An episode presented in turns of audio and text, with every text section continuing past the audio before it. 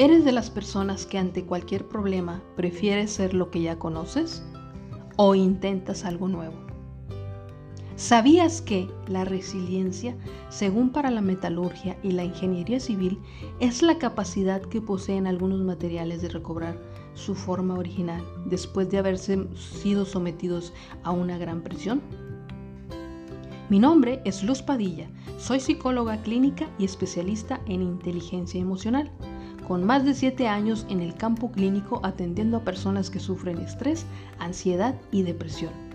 Y te invito a que escuches este episodio porque esta información te puede interesar. Hoy te quiero platicar acerca de la resiliencia. Eh, la resiliencia, pues como bien te lo venía diciendo, es esa capacidad que posee una persona, una comunidad, un país para poderse adaptar o recuperarse frente a una crisis. Inclusive teniendo la oportunidad de convertirla, obviamente, en una oportunidad. Todos sabemos que recientemente estamos viviendo esta situación de pandemia a nivel mundial y muchas personas en este sentido están viviendo situaciones de estrés, ansiedad, pero aquí hay algo muy importante. ¿Qué hace la diferencia de una persona resiliente a la que no lo es? Déjame te comparto un poco acerca de algunas definiciones acerca de la crisis. Las crisis, según para los chinos, eh, significa peligro y oportunidad. Para la palabra inglesa significa decidir. Te voy a pedir que imagines por un momento que tienes en tus manos una goma elástica o una liga, como la conozcas en tu país, y que esa liga en este momento tú la estiras. La vas estirando con tus dedos, con tus manos, y se va a ir deformando, porque tiene esa capacidad de ser deformada. Pero nota y date cuenta que al momento en que tú dejas de ejercer esa presión sobre ella, va a ir recuperando su forma original. De ahí que este término de la resiliencia pues también provenga de la física, es decir, que esa capacidad que tiene ese material elástico para absorber y almacenar energía de deformación. Mira, hoy sabemos que eh, esta situación de de pandemia a muchas personas los tiene estresados por la situación económica, por la situación de salud, por la situación de sus negocios y eso está generando estrés en las personas. Pero el estrés también tiene que ver con algo, con esa capacidad cognitiva que tenemos nosotros. Es decir, entonces esto pareciera que el estrés es algo emocional Mira, déjate, te planteo la siguiente situación. La situación estresante que estamos viviendo actualmente, tienes que tener muy muy en cuenta que esto tendrá un principio y obviamente un final. Porque esto es en el sentido de un espacio temporal. Y en este sentido, imagina tú por un momento esta situación Imagina que un animal se encuentra en medio de la selva y es de repente atacado por un depredador. Para este animal, acabado el acontecimiento, se acabará la experiencia. Porque ante esa situación eh, sobrevivió, escapó, generó una estrategia y ahí quedó, se acabó el acontecimiento y se acaba la experiencia, porque él vuelve a su estado de reposo. Y obviamente pues en su, en su cuerpo disminuye la adrenalina.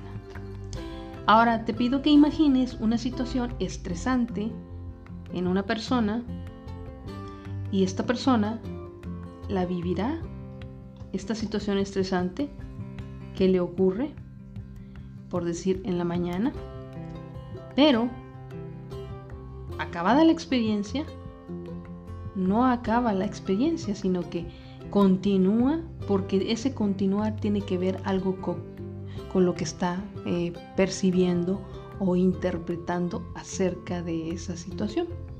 Y obviamente esto afectará decisivamente la experiencia emocional de la persona.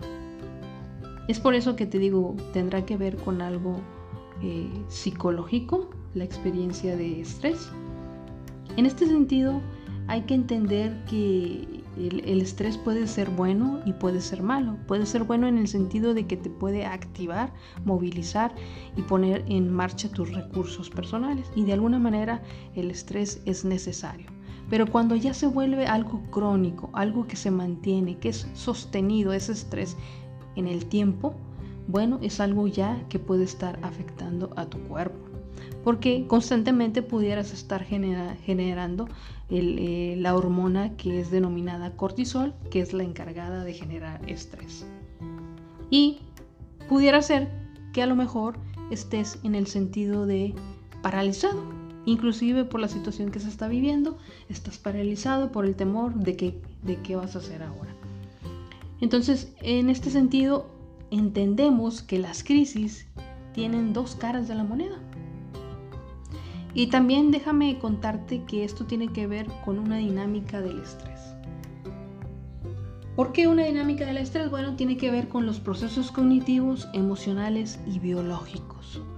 Es decir, para una persona que está percibiendo una situación de estrés, el estímulo lo analiza, lo evalúa, lo procesa, pero también puede llegar a convertirlo en algo físico porque eh, pudiera generarle eh, una afectación eh, en su cuerpo, pero también algo psicológico. En este sentido, la habilidad cognitiva tiene que ver con la capacidad de reevaluar la situación que estás percibiendo como adversidad y tener esa capacidad de monitorear el pensamiento negativo de dicha experiencia, poder reemplazarlo por uno más positivo. Esto para el adulto, pues de alguna manera es algo que necesitaría, eh, vaya, cambiar su sistema de creencias a través de cómo está percibiendo la situación. Obviamente las personas vivirán experiencias y cada uno tendrá una reacción diferente.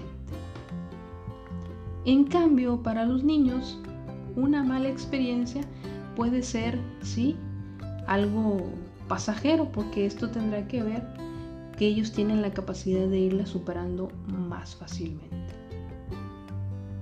Ahora que ya conoces toda esta información que te acabo de platicar sobre la resiliencia, quiero contribuirte a que sepas que puedes desarrollar esa capacidad de ser una persona resiliente.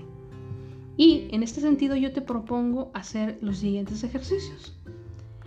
Se ha descubierto en recientes estudios que la gratitud es un sentimiento positivo, porque obviamente permite integrar lo cognitivo con lo emotivo. En este sentido, tú puedes empezar a practicar la escritura de agradecimiento y generar en ti sentimientos de sentimientos positivos, vaya. Es decir, en, un momento que tú tengas en la mañana, escribe por todo lo que te sientes agradecido y verás cómo de alguna manera despiertas en ti esos sentimientos positivos. En este sentido también puedes empezar a revivir experiencias positivas. Nosotros tenemos la capacidad de que para nuestro cerebro no importa si es una situación que estás viviendo o que estás imaginando o recordando. Como ya te lo platiqué, eh, tiene que ver con la cuestión eh, cognitiva y emocional. Entonces, para el cerebro Da lo mismo si lo estás haciendo o lo estás recreando a través de la imaginación. Y tú puedes y tienes en tus recursos personales vivir experiencias positivas. Otra de las cosas que se ha demostrado para las personas resilientes es el socializar. Y bueno, me dirás, ahorita en estos momentos, ¿cómo puedo socializar? Si no puedo salir, si no puedo tener el contacto al que estaba yo acostumbrado. Bueno, puedes echar mano un poco de la tecnología y utilizar ciertas aplicaciones para organizar reuniones virtuales, ya sea que quedes con amigos, con seres queridos, con compañeros de generación, qué sé yo, el límite lo pones tú, inclusive pues hasta conocer gente nueva de otros países. Otra de las cosas eh, sería tener un propósito de vida. Para muchas personas eh, esta situación de, de crisis, de pandemia, pues es como que se les ha acabado su mundo, se han derrumbado y en este sentido el tener un propósito de vida los puede como que tambalear más si no hay un propósito de vida, un sentido de vida. Y ese es algo muy importante que no, que no dejemos de escapar ante esta situación. Tener un sentido y un propósito de vida. Eso hará que seas una persona más resiliente. Recordemos que eh, hay un libro que se llama El hombre en busca del sentido del psicólogo Víctor Frank. Víctor Frank, perdón. Yo te recomiendo que lo escuches, que lo leas, porque te vas a dar cuenta cómo a través de la resiliencia que él utilizó en, ese, en esa situación adversa que estaba viviendo, lo ayudó a salir adelante. Y otra de las cosas que te tengo que compartir pues es a través de los descubrimientos que has hecho, que se han hecho a través de la neurociencia es que practicar la religión y la espiritualidad han comprobado que se estimula el sentido de pertenencia y obviamente el sentido de vida. Así que ya sabes, independientemente de la religión que tú profeses o de la espiritualidad como tú la tengas en, tu concepción, se ha demostrado que estimula el sentido de pertenencia y el sentido de vida. Y pues obviamente, obviamente te va a hacer una persona más resiliente. Por último, quiero compartirte que se ha descubierto también que practicar la oración activa ciertas zonas en el cerebro, como la corteza prefrontal, y esto contribuye al sistema de recompensa. Obviamente, el beneficio es para nuestro cerebro que genera una sensación de bienestar, pero sobre todo ese sentimiento de que no estamos solos. Y para algunos estudiosos o algunos eh, estudios que se han encontrado, esto viene a semejar a estar socializando. Bueno, pues esta es la información y estos son los consejos, tips, recomendaciones que te hago para ser una persona resiliente. Y si te ha gustado esta información, te invito a que la compartas con tus amigos en redes sociales, grupos y que además me regales un like a este podcast si te ha gustado. Mi nombre es Luz Padilla y me puedes encontrar en redes sociales como Facebook como psicóloga Luz. Nos escuchamos pronto.